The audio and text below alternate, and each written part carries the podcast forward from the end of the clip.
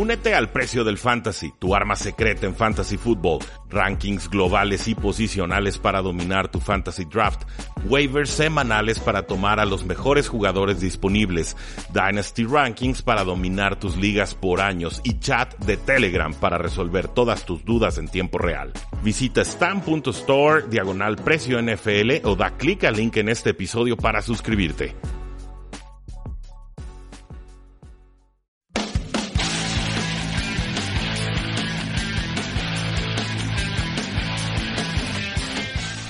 Damas y caballeros, bienvenidos a un programa más de Tres y Fuera, donde la NFL no termina y nosotros eh, tampoco. Mi nombre es Rudy Jacinto y el día de hoy vamos a platicar sobre todo lo que sucedió en la ronda divisional, una ronda eh, no llena de tantas emociones como hubiéramos esperado. Creo que los locales se hicieron sentir de forma bastante importante, pero ciertamente nos deja mucho que analizar y que reflexionar tanto rumbo al Super Bowl como eh, sobre lo que podrán hacer estos equipos en temporadas futuras. Creo que eh, nos dejan grandes eh, reflexiones, nos dejan grandes lecciones, pero también mucho eh, por qué estar emocionados como aficionados, porque finalmente llegan las ofensivas más poderosas de la temporada a estas últimas instancias. Mi nombre es Rudy Jacinto, muchas gracias por acompañarnos como siempre. Ya saben, pueden seguirnos en Facebook, en Instagram, en Twitter, en nuestro grupo de Facebook 3 y fuera NFL, suscribirse al podcast, presumirnos con sus contactos y demás. Todo eso nos ayuda para seguir creciendo.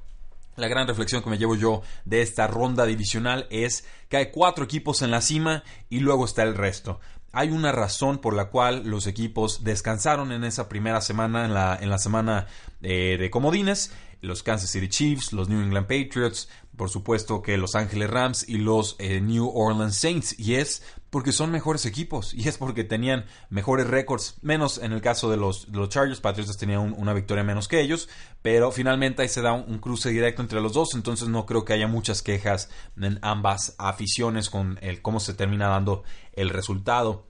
Eh, llegas a postemporada por tus eh, fortalezas, eso, eso me queda muy claro, pero te vas de postemporada por tus debilidades. Si no eres capaz de resolver todos esos puntos débiles, esos puntos de flaqueza que tuviste a lo largo de la campaña, tus rivales a estos niveles tan altos van a encontrarlos, van a explotarlos. Y de ti dependerá poder corregirlos o no durante el partido. Si lo haces, tendrás oportunidad de ganar el juego y si no, pasa lo que vimos en muchos de estos eh, partidos, victorias claras de los locales, sin capacidad de respuesta de muchos visitantes. Vamos eh, con los partidos en orden cronológico. Gana Kansas City 31 a 13 contra los Indianapolis Colts. Eh, un día muy frío, un día lleno de nieve en Kansas City. Eh, los Chiefs llegaban a jugar contra los Indianapolis Colts que venían muy enrachados después de pegarle duro a los Houston Texans. Venían con la esperanza de pues dar la sorpresa, la campanada no lo, no lo, permitieron. Parece que el clima frío le afectó mucho más a los Colts que a los Chiefs.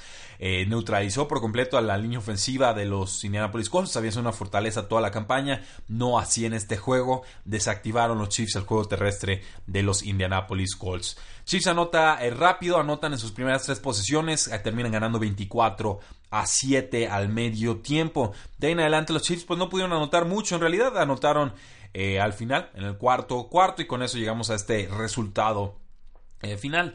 En la segunda mitad, pues hubo varios momentos en los que los Chiefs parecía que iban a colapsar. 6.38 en el reloj, en el tercer cuarto, el regresador de patadas, eh, Hill, un fumble, un muff punt, que termina recuperando un compañero, Tremont Smith, eso hubiera sido costoso para el equipo. Menos de 5 minutos después, Sammy Watkins, que jugó de forma adecuada, un fumble, y ese sí lo recupera Indianapolis iban eh, con marcador 24 a 7 en ese momento, pero eh, se sentía como que Chiefs comenzaba a, hacer esos errores que le han sido tan característicos en postemporada y que tanto han aquejado a Andy Reid en estas instancias. Por suerte para ellos, D. Ford le quita el, balón a Andrew Luck en un segundo down. Justin Houston recupera la pelota. Los Chiefs eh, pues ya terminan anotando hasta el minuto 2.23 en el reloj en el cuarto cuarto, cuando solo quedan 2.23 y con eso pues le cierran de par en par la puerta a los Indianapolis Colts.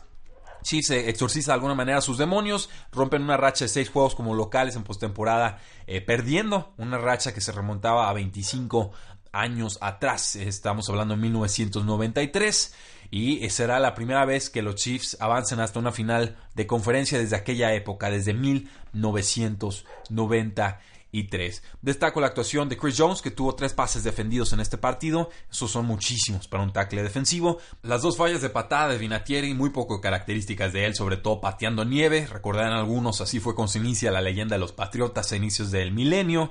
En ese juego contra los Oakland Raiders, con Vinatieri pateando y acertando contra viento y contra nieve desde muy, muy lejana distancia. Eh, gran defensa de los Kansas City Chiefs, su mejor exhibición de toda la temporada, a mi parecer. Limitaron a Andrew Luck a menos de 200 yardas aéreas en este juego. No permitieron un touchdown ofensivo hasta que prácticamente ya estaba aniquilado el resultado, confirmada ya la victoria de los Kansas City Chiefs. Andrew Luck no pudo completar un pase en todo el primer cuarto. Estamos hablando de 19 36 pases completados, 203 yardas y un touchdown en esta eh, dura derrota contra los eh, Chiefs. La ofensiva de los Colts casi no apareció.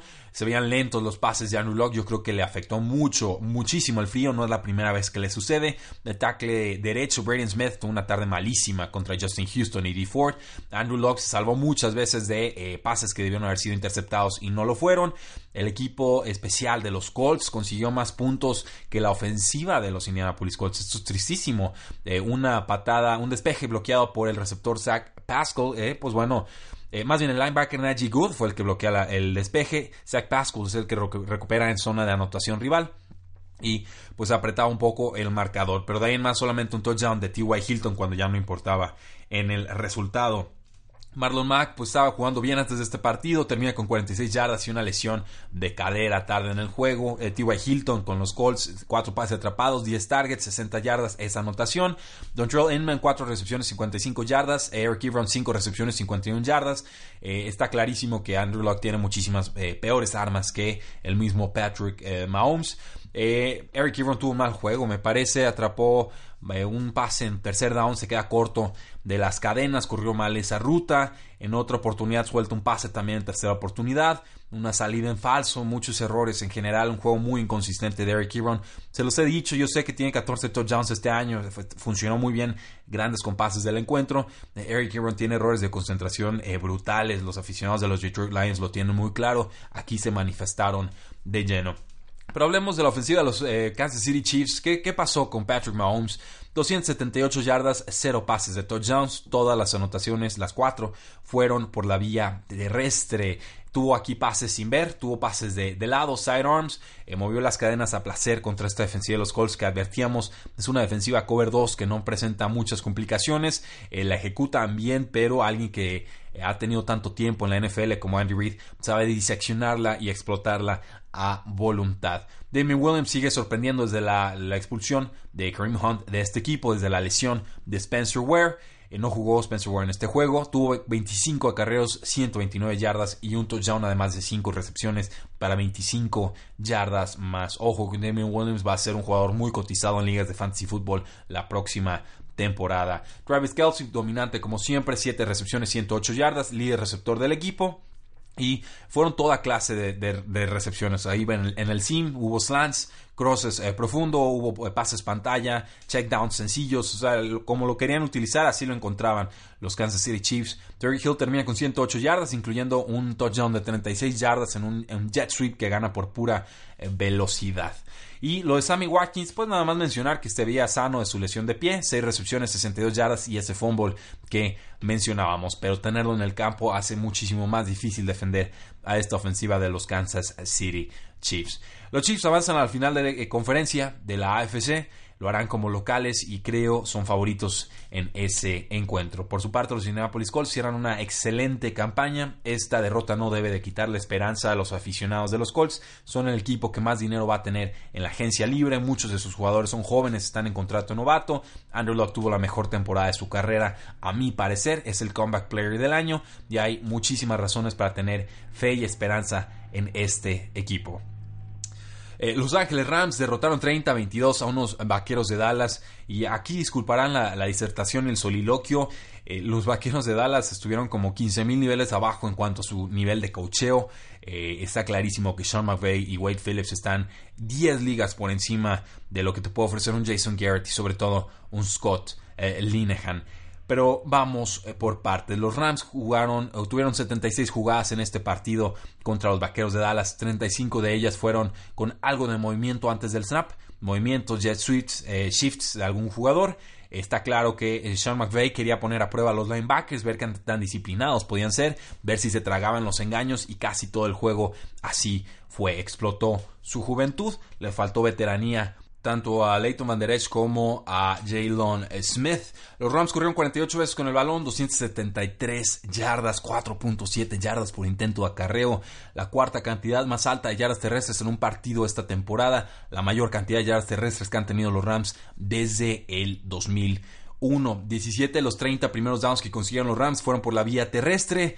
Y esto pues es, una cantidad absurda, la cantidad más alta de primeros downs por tierra desde que eh, Pro Football Reference, me parece, tiene este tracker o, vigila esta estadística desde 1999. Todd Gurley y CJ Anderson corrieron cada uno para más de 100 yardas, la primera vez en que los dos corredores de un mismo equipo superan esa marca en un juego de postemporada en más de 20 años. Y esto fue contra la supuestamente buena defensiva terrestre de los Vaqueros de Dallas, la cuarta mejor defendiendo corridas este año, permitían 3.8 yardas por acarreo. Es la, era la quinta mejor defensa terrestre en otra estadística, en DVOA.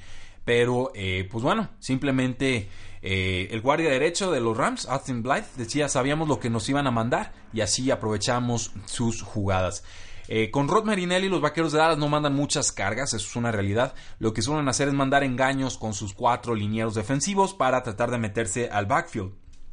Pero eh, al parecer los Rams los tenían estudiado, conocían sus tendencias, sabían que dependiendo de cómo se alinearan, en qué clase de movimientos corporales hicieran, eh, era la clase de jugadas o engaños que iban a intentar. Entonces lanzaban el antídoto a esa posibilidad y así veíamos corridas y corridas y corridas en las que los vaqueros de Dallas se veían francamente impotentes.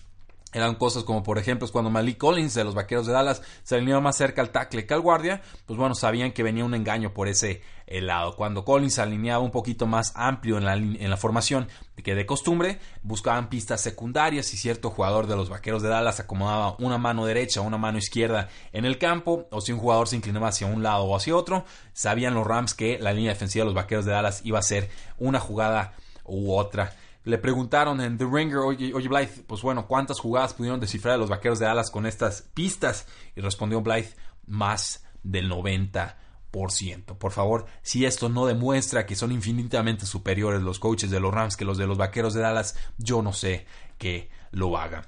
En cuanto a Jared Goff, 51.7% de sus pases fueron eh, play action. Esto es una cosa tremenda. Recuerden, play action es cuando el equipo eh, hace un engaño de corrida y termina pasando. Decíamos que los vaqueros de Dallas sufrían con este eh, play action, que era algo que los Seattle Seahawks no aprovecharon. Pues bueno, los Rams lo hicieron una y otra y otra y otra y otra vez. Rams iba arriba 13 a 7 por ahí en el segundo cuarto. Dallas había resistido en defensa dos veces en zona roja, habían limitado a goles de campo a los rivales. Hubo un castigo tremendo en tercera y 14 que mantiene viva una serie ofensiva de Rams. Me parece que hay prácticamente mueren los vaqueros. Esa serie ofensiva que termina con touchdown de los eh, Ángeles y con un marcador de 20 a 7.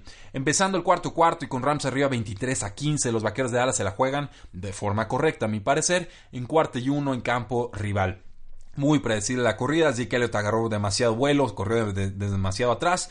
La línea ofensiva penetra por completo. Dallas no convierte la jugada y me parece que ahí nuevamente vuelven a morir los vaqueros de Dallas. Si es que había una esperanza, ahí prácticamente se esfuma. Eh, Sean McVay se convierte en el coach, head coach más joven en ganar un juego de postemporada. Tuvo un plan de juego maestro. Consistentemente conseguía primeros downs en primeras y segundas oportunidades. No tenía ni siquiera que recurrir a terceras oportunidades. 30 primeros downs en este juego. Tercer down tuvieron apenas en 11 ocasiones, convirtieron 5 de ellas. Los Rams se la jugaron dos veces en cuarta y una. Les funcionó en las dos ocasiones. Una para mover las cadenas, creo que la otra para eh, conseguir una anotación en su última oportunidad con el eh, balón. Y pues simplemente eh, una impotencia la de los vaqueros de Dallas, en serio. Eh, hubo por ahí un friendly sack ridículo que marcan los referees. Está abrazando un liniero defensivo a, a Dak Prescott, como protegiéndolo del pass rush. Y marcan que ahí muere la jugada. Una, una cosa que yo no había visto en mi vida. Pero bueno, Terrible lo de los vaqueros de Dallas en defensiva, muy poco creativos del lado ofensivo. Eh, tenían creo que suficiente para ganar este juego. No fueron mejores que los Rams, no tenían más talento que los Rams, pero ciertamente quien tuvo el mejor plan de juego y lo ejecutó a la perfección fue Sean McVay y definitivamente no fue el aplaudidor de Jason eh, Garrett. Sorprende que CJ Anderson tuviera más producción que Todd Gurley. Tuvo más snaps Gurley que CJ Anderson, pero esta dupla 1-2 está funcionando de forma increíble. CJ Anderson ahorita tiene cuerpo de fullback, se ve, se ve rellenito el muchacho, pero si corre así, pues cuál problema, ¿verdad? Eh, con Jared Goff, pues eh, encontró 186 yardas sin anotación. Encontró a Robert Woods 6 recepciones, 69 yardas. Brandon Cooks 4 recepciones, 65 yardas. no fue capturado Jared Goff. Fue presionado apenas en uno de sus 28 dropbacks. La segunda cantidad más baja de presión para un quarterback que ha tenido 20 más intentos de pase en esta temporada pero Jared fue impreciso por momentos. Creo que había errores explotables que no supieron aprovechar los vaqueros de Dallas. En cuanto a Dak Prescott, pues 266 yardas, un touchdown. Zeke Elliott limitado a apenas 47 yardas y un touchdown en 20 acarreos. ¿Cuál fue el pecado mayor a la ofensiva de los Vaqueros de Dallas? Pues muy sencillo y se los dije muchas veces a lo largo de la temporada.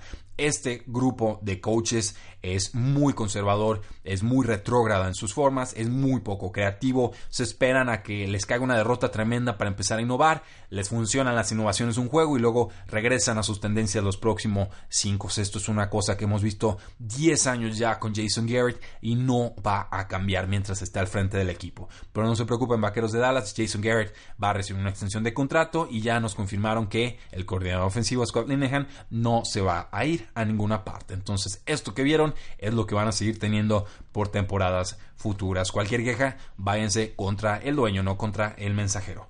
Dak Prescott tuvo apenas dos acarreos en este partido. Zeke tuvo apenas dos recepciones en este partido. Eh, tu mayor ventaja en la ofensiva es que tu corva corra. Tu otra mayor ventaja en este juego era que tu corredor tu, jugador estrella, tu jugador más importante atrapara pases desde backfield. ¿Para qué vas si lo estampas 20 veces contra la línea defensiva de los Rams que estaba descifrándote todo? Eh, en verdad, eh, tristísimo lo de Scott Linehan.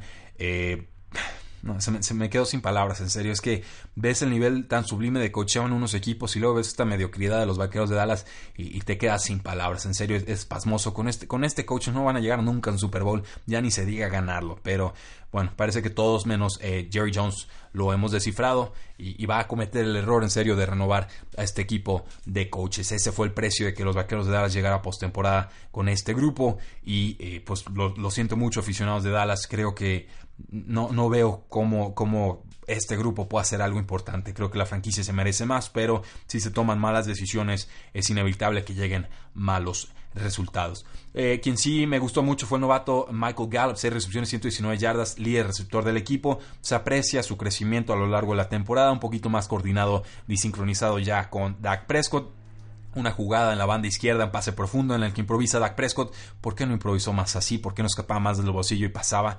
Es cuando mejor se ve Dak Prescott, pero bueno, eh, un pase que improvisan, eh, un pase sobre el hombro que alcanza a encontrar Michael Gallup, lo atrapa de forma bastante heroica y casi llega a la zona de anotación. Esa serie termina en touchdown. A Mari Cooper, 6 recepciones, 65 yardas, un touchdown. Cole Beasley y Blake Jarwin pudieron jugar a pesar de estar muy lesionados en este juego. Cole Beasley ayudó a mover las cadenas un poco, pero fue de bajo impacto.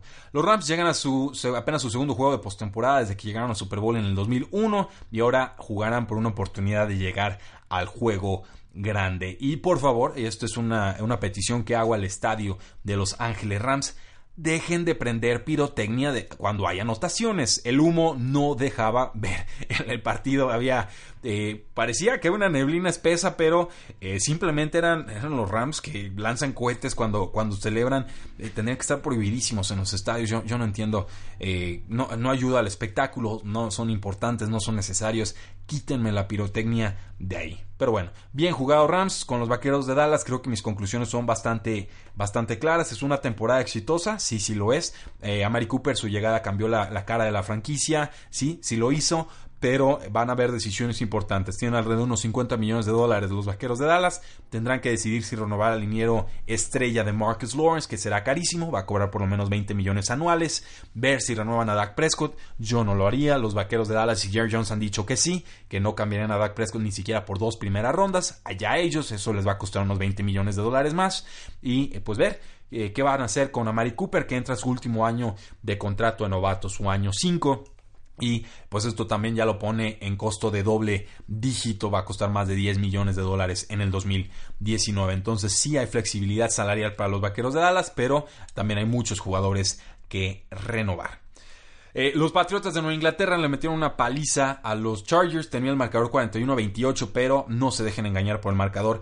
Esto fue un recital como pocas veces he visto en mi carrera de analista. Yo creí que los Chargers iban a mantener un juego apretadito, que ganarían los, eh, Patriotas de, Nueva Inglaterra. Olvídense esto, esto fue una paliza, fue una humillación, fue un recital en toda la extensión de la palabra. El juego estuvo a menos 3 grados centígrados y, pues bueno, sorpresivamente los Patriotas ganan el volado y deciden recibir el balón. Esto es muy extraño. Ellos suelen preferir eh, pues recibir el balón después de la mitad, para iniciar el tercer cuarto, porque así se anotan al final del segundo cuarto y reciben el balón, pueden marcar una distancia de dos anotaciones. Aquí decidieron que no, que querían recibir la pelota, que querían dictar el ritmo de juego y así lo hizo Josh McDaniels que mandó mucho juego terrestre contra una defensiva de los eh, Los Angeles Chargers que fue idéntica a la de los Baltimore Ravens y eso fue un tremendo error. Empezaron con siete defensive backs en este partido y eso funcionó contra los Ravens porque eh, apostaron más a la velocidad que a la fuerza, pero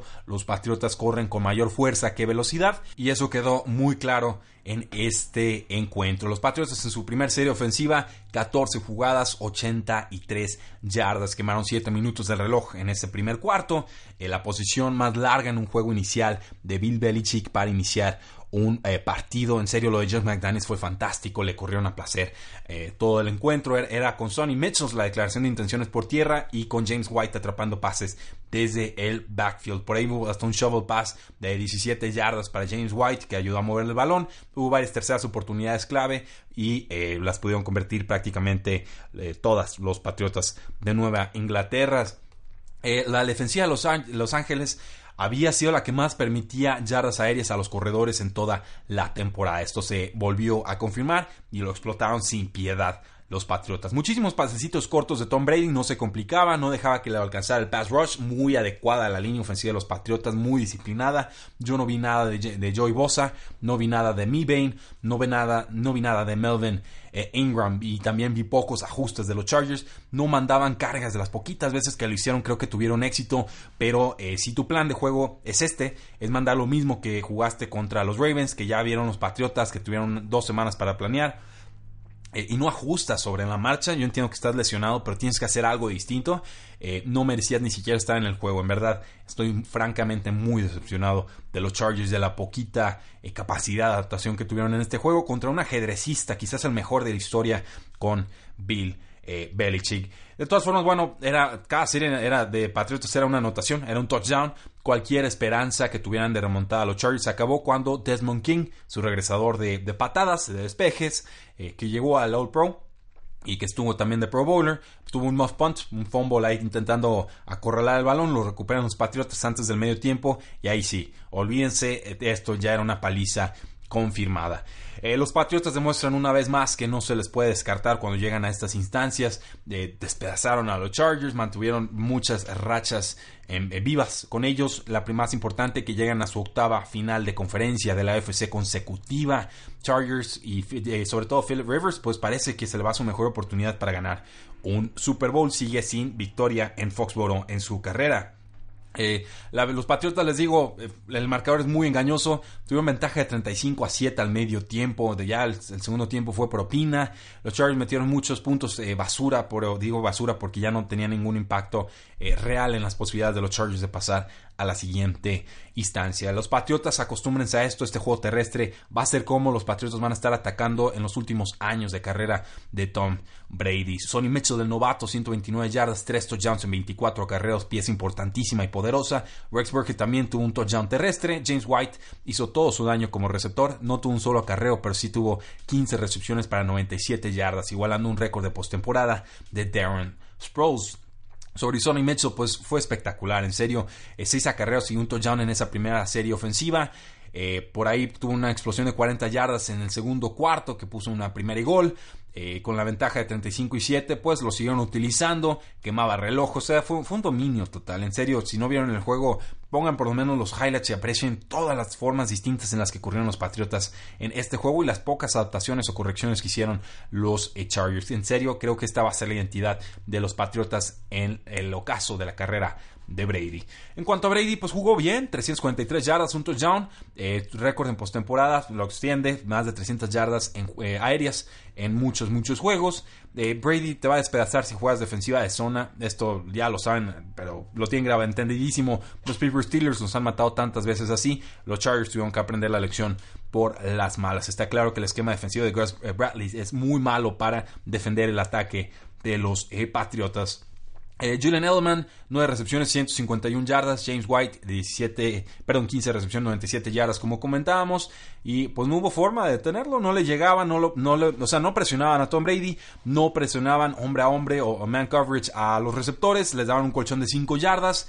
Eh, no hicieron nunca el ajuste, nunca eh, tuvieron que ser lesiones. La de Adrian Phillips, en paz descanse su carrera, esta temporada se lesionó pero eh, tuvieron solo así pudieron hacer ajustes de personal en el campo y pues no, no hubo resultados de ninguna manera. A sus 41 años empieza a mostrar algunas eh, carencias Tom Brady, pero ciertamente le alcanza para seguir avanzando en esta y quizás en otras postemporadas. Increíble lo que está haciendo en su carrera. Con Julian Edelman, uno de los receptores más prolíficos en la historia de la postemporada, este jugador de 32 años se convierte ahora en el segundo receptor con más recepciones en postemporada, solamente detrás del legendario Jerry Rice de los San Francisco 49ers. Con Rob Gronkowski eh, pues, se hablaba de que está considerando el retiro antes de esta temporada. Se habla más de eso en esta temporada. Tuvo una sola recepción para 25 yardas, una interferencia de pase que consiguió.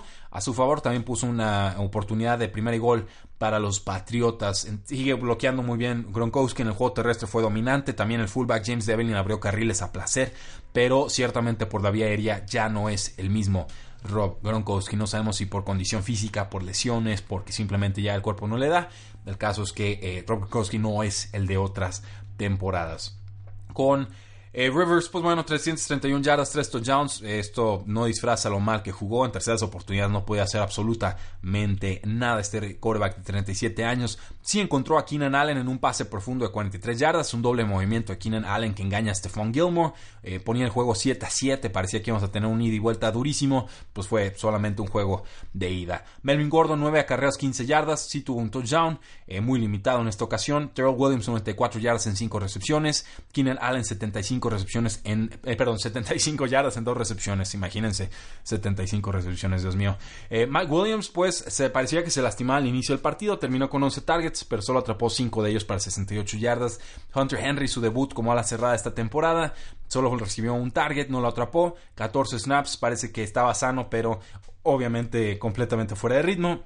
El veterano Antonio Gates, el ala cerrada, podría ser su último juego en su carrera. 5 recepciones, 41 yardas y un touchdown. De hecho, él tuvo la última anotación de los Chargers. Mm, sería un digno final si así decide concluir su carrera. Los Patriotas viajarán a Kansas City para una revancha contra los eh, Chiefs. Y este juego se resolvió 43 a 40 a favor de los Patriotas en la primera ocasión en ese juego de temporada regular. Fue uno de los mejores partidos de toda la temporada y ahora tendremos una redición. Creo que este partido de la AFC, esta final de AFC, ya se le podría llamar incluso el Tom Brady Invitational Bowl, porque la tiranía ha sido absoluta, pero veremos si Patrick Mahomes puede cumplir las esperanzas de muchos aficionados de que los Patriotas no regresen a otro Super Bowl.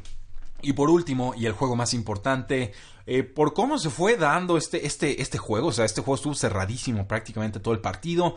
Gana Santos 20 a 14 como local contra Filadelfia, pero eh, muchos creíamos que no iban a poder resolver el partido cuando Filadelfia se adelanta 14 a 0 en este juego. El primer pase de Drew Brees es una intercepción. Y esto me hizo recordar ese partido de vikingos contra Águilas del año pasado también en esta instancia de ronda divisional.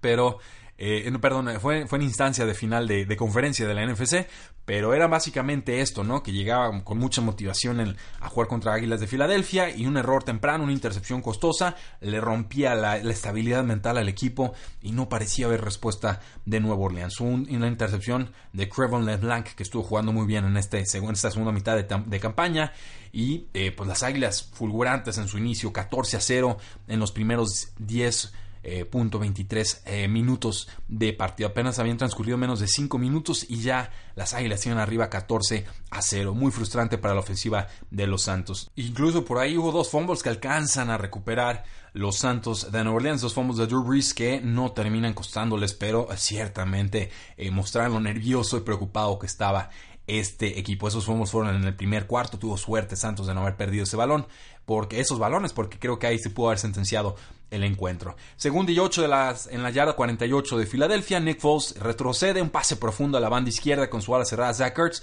Marshawn Lattimore corrió la ruta por él, eh, le gana la posición en esa ruta Will, no deja de ponerle los ojos al balón, se estira de forma increíble, intercepta el pase. Creo que ahí está la reacción anímica que necesitaban los Santos de Nueva Orleans en esa serie ofensiva tuvieron que gastar eh, todos sus cartuchos, toda su esperanza, todo su, su, riesgo y su suerte.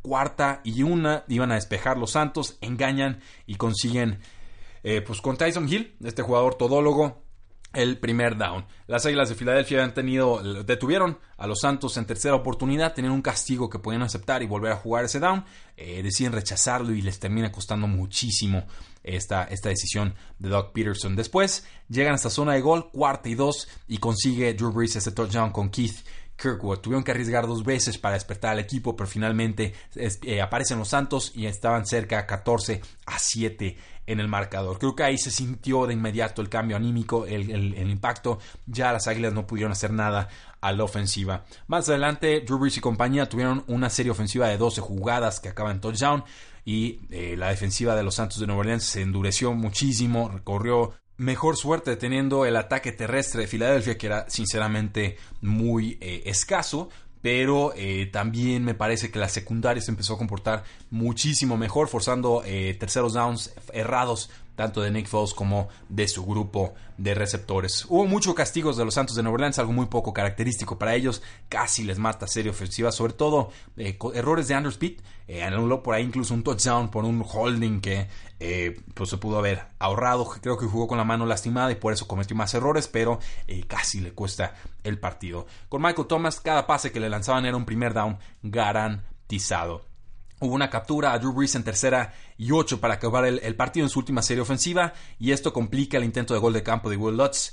Eh, una patada de 52 yardas que termina fallando. Y esto ponía dramático el partido, iban arriba 6 puntos, los Santos de Nueva Orleans 20 a 14 con 3-0-3 en el cuarto cuarto. Y las Águilas eh, básicamente recuperando la pelota en medio campo, era, era una posición ideal para otra magia, otro milagro de Nick Foles, una de tantas épicas que nos ha regalado en, eh, pues en estas últimas dos temporadas, pero avanzan, avanzan, avanzan y por ahí Marshawn Latimer vuelve a aparecer. Un pase de Nick Foles. Eh, Alson Jeffrey no alcanza a acorralar bien el balón, le rebota de las manos, lo encuentra Lattimore y ahí se acaba prácticamente el partido. Cameron Jordan, el jugador de los Santos de Nueva Orleans, se acerca a consolar a Alson Jeffrey, que no se quería ni levantar del piso, le dolió muchísimo. Le, le dolió más que las costillas rotas que tenía en ese juego. Nos enteramos después del partido que estaba jugando con esas condiciones. Nick Foles se acerca a levantarlo, Doug Pearson se acerca a consolarlo diciéndole que esa jugada no lo definía como jugador. Y tiene toda la razón. Eh, Alson Jeffrey eh, jugó también muy lesionado en el Super Bowl y sin él no hubieran ganado ese partido. Entonces eh, hay muchas eh, razones para pensar que las Águilas de Filadelfia pueden ganar hoy o esta en esta ocasión. No lo hacen, pero no, no le voy a echar toda la culpa a Alshon Jeffrey. Tu ofensiva no metió puntos en la segunda, en la tercera y en la cuarta parte del encuentro. Entonces hay muchísimas razones más a que adjudicarle esta situación.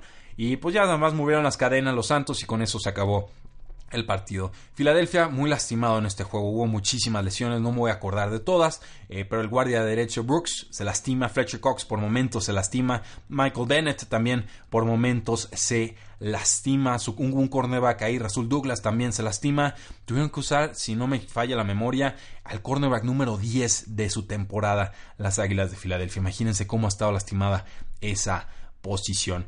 Eh, le sumas, por ejemplo, la que perdieron a Jay en la temporada, que perdieron al safety Rodney McLeod, que perdieron al cornerback Ronald Darby, al cornerback Jalen Mills, eh, al safety, eh, bueno, cornerback suplente, Sidney Jones también al final de temporada lo perdieron. Y pues bueno, Avonte Maddox tuvo que entrarle, tuvo que entrarle Devonte Bowsby, tuvo que entrarle Russell Douglas, nombres que pues nadie conocía, sinceramente. Responden de forma adecuada en estas instancias, pero no iban a detener a Drew Brees cuando había tanto y tanto en juego. Eh, vamos con las estadísticas. Michael Thomas, 12 pases atrapados, 171 yardas, dominante. Tuvo el 42.1% de los targets de su equipo en este partido. En serio, cada vez que lo buscaban era una primera oportunidad. Hubo terceras y 16 que convertía y conseguía 25 yardas. Era ridícula la forma en la que Michael Thomas dominó en este eh, partido y termina consiguiendo la última anotación en una especie de box out, una jugada de, de básquetbol en la que pues usa el cuerpo para alejar al, defensor y simplemente atrapa el pase eh, aislando de la jugada a su eh, rival. Esto, pues bueno, vuelve a ser otro gran partido de Michael Thomas. Le puso 12 recepciones, 211 yardas y un touchdown a Marcus Peters. La primera vez que se encontraron ambos equipos en este año. Drew Brees termina con 301 yardas, 2 touchdowns. Eh, empieza con su intercepción, dos más dos fumbles que no termina perdiendo. La intercepción fue un pase a Ted Ginn que se queda corto, tuvo que haber sido un touchdown y terminó siendo interceptado. Hubo otro pase profundo de Tyson Hill que se queda corto eh, por el pase que envía Drew Brees, se equivoca, recupera las piernas. Creo que les afectó mucho eh, el haber descansado tanto, no jugó en la semana 17 Drew Brees y muchos titulares, no jugaron obviamente en la semana de descanso, en la semana de comodines, y este primer cuarto fue espantoso, ¿eh? creo que eh, le faltaba mucha sincronicidad a la ofensiva de los Santos y no se podían dar el lujo de no estar coordinados pero reencontraron sus piernas y terminaron ganando el partido. Alvin Kamara acaba con 106 yardas totales, Mark Ingram 53 yardas por tierra y lo de Nick Foles pues termina con 201 yardas, un touchdown en lo que probablemente será su último juego con las Águilas de Filadelfia. Jeffrey líder del equipo con 63 yardas en 5 recepciones y Zach Ertz también hizo su parte con 5 recepciones para 50 yardas. Wendell Smallwood líder corredor del equipo, 10 acarreos 33 yardas. Hubo algunas actuaciones importantes de Darren Sproles pero nada demasiado eh, importante como para que pudiera cambiar el sentido de este partido. Los Santos de Nueva Orleans recibirán a Los Ángeles Rams en lo que seguramente será una explosión ofensiva y en el que el ganador será directito al Super Bowl. Entonces así quedan los partidos. Santos de Nueva Orleans recibe a los Rams y eh, Kansas City Chiefs recibe a los Patriotas de Nueva Inglaterra. Eh, un último dato antes de irnos, Tom Brady con 41 años versus Patrick Mahomes de 23 años, el diferencial más grande entre corebacks titulares que se enfrentan en postemporada en la historia. Este es un dato de Michael David Smith en eh, Twitter. Muchas gracias por habernos acompañado el día de hoy. Si hay mayores reflexiones, las daremos el día de mañana sobre esta ronda divisional. No olviden seguirnos en Facebook, en Instagram, en Twitter, en tresyfuera.com, suscribirse al podcast, dejarnos muy buenas reseñas en iTunes, ayúdenos, nos ayuda a crecer porque si ustedes le dejan cinco estrellas y un buen comentario a nuestro podcast, aparece mejor en los buscadores y en los rankings de iTunes. Muchísimas gracias, disfruten su semana, la NFL no termina y nosotros tampoco. Tres y fuera.